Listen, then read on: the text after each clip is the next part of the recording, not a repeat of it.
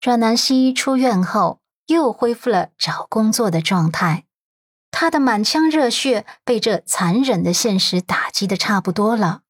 以前觉得不就找工作吗？多面试几次总能找到的。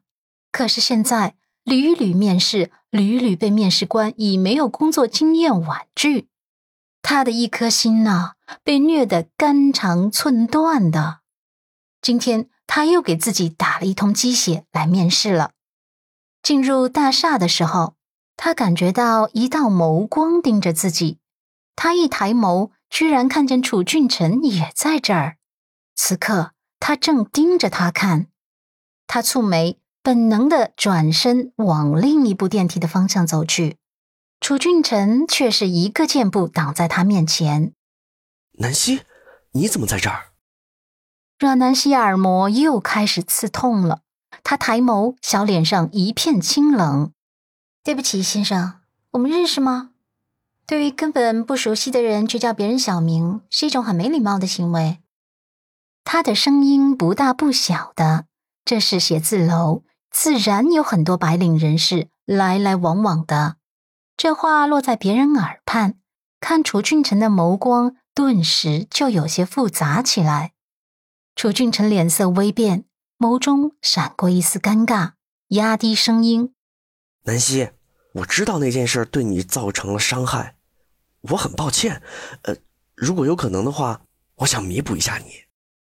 阮南希再次冷笑，摇头：“先生，你在说什么啊？我听不懂。”楚俊辰眸光闪了闪，又抬眸看着他的额头，换了一个话题：“嗯，你额头上的伤好了吧？不疼了吧？”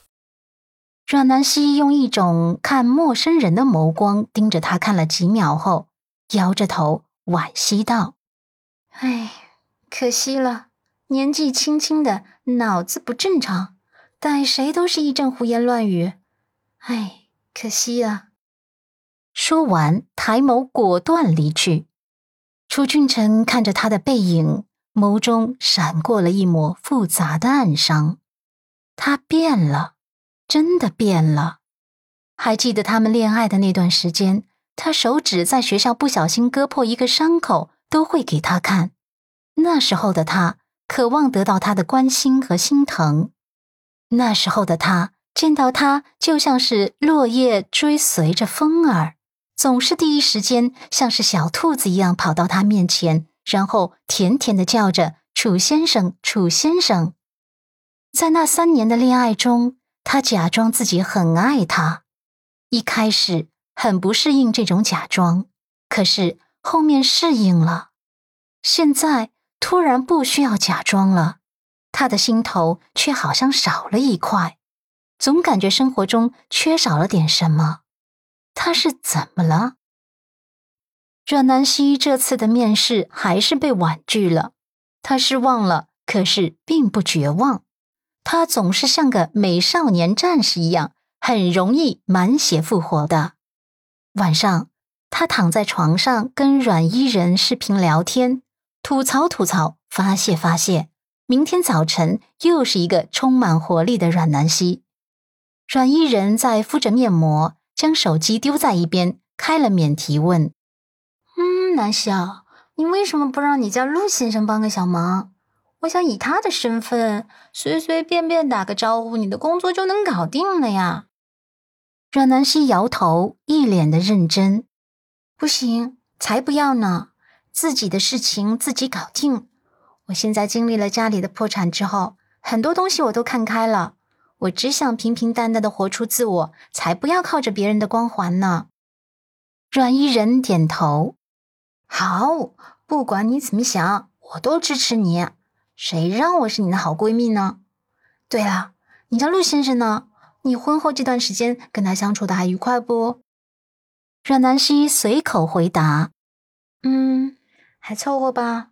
他现在不在国内，他去法国出差了。”阮依人一听这话，激动了：“啊，真的吗？你家陆先生真的在法国出差呀？”阮南希点头：“嗯，真的呀，他在法国出差。你那么激动干嘛？”阮依人笑了。因为我有求于他呀。南希啊，法国有一款面膜特别好用，你让你们家陆先生帮我代购两盒回来呗。阮南希有些为难。嗯，代购面膜呀？哎呀，陆先生是那么高冷的人，又日理万机，估计不会理我的。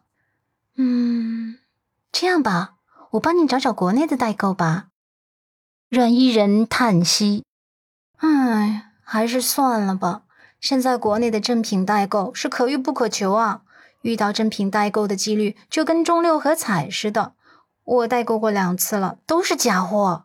用了一次之后，皮肤就过敏了。